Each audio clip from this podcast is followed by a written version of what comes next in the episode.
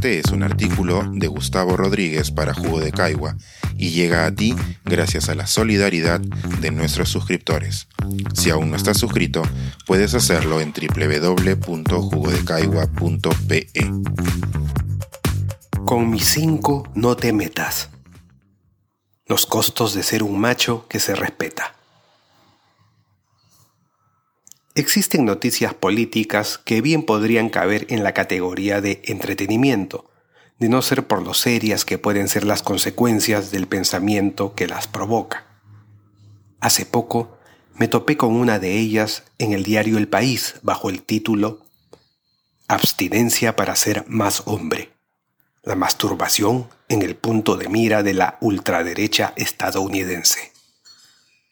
Según la publicación, Actualmente existe una tendencia entre quienes son afines a la ultraderecha norteamericana a cumplir con un ayuno masturbatorio por un tiempo específico, pues de esta manera la testosterona se elevaría a picos que garantizarían una gran virilidad.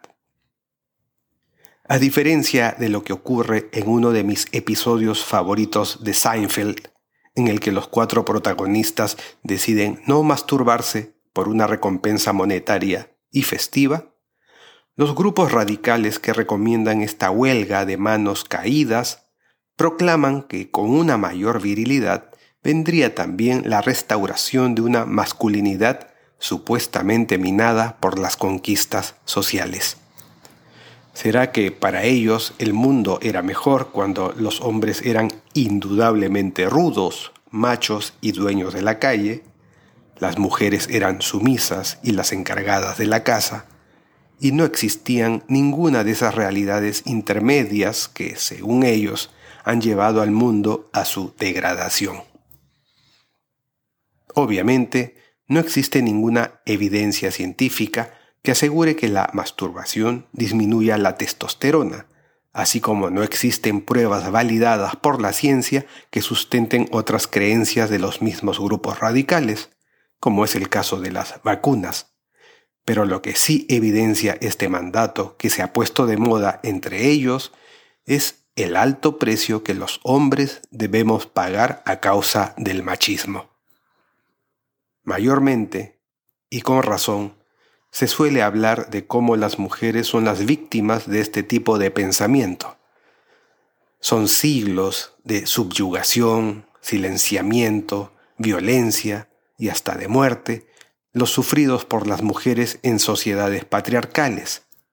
Pero al ser una lacra que es transversal a toda la sociedad, el machismo también cobra víctimas entre los varones, aunque sus consecuencias no luzcan tan sobrecogedoras. De ellas, la que más llama mi atención fue nombrada en esta misma columna hace un par de semanas.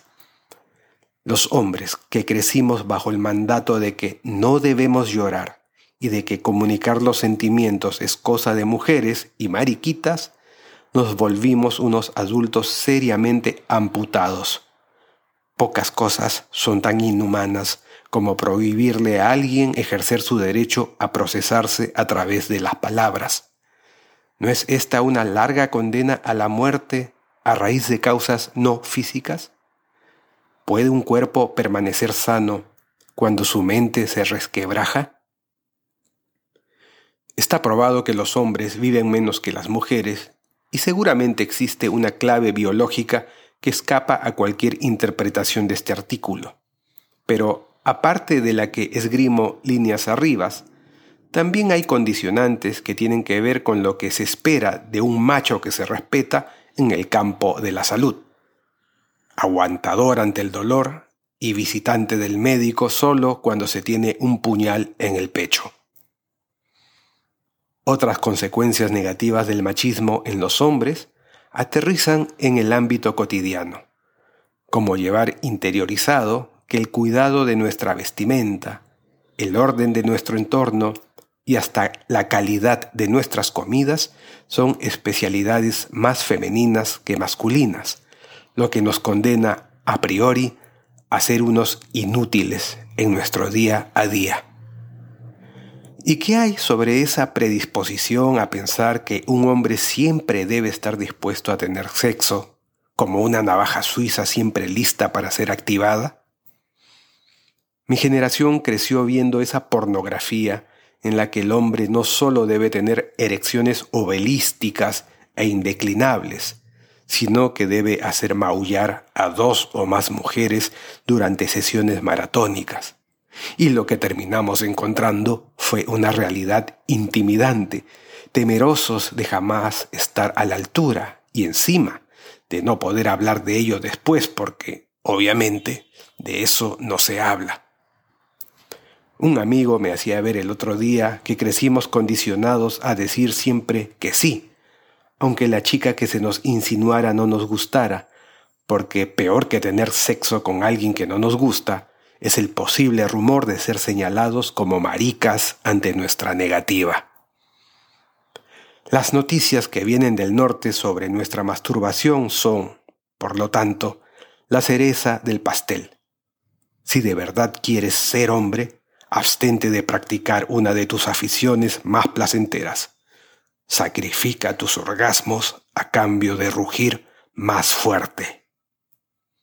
Diablos, cuando lo usual para los radicales ha sido dinamitar el placer femenino, ahora nos lo piden a los hombres.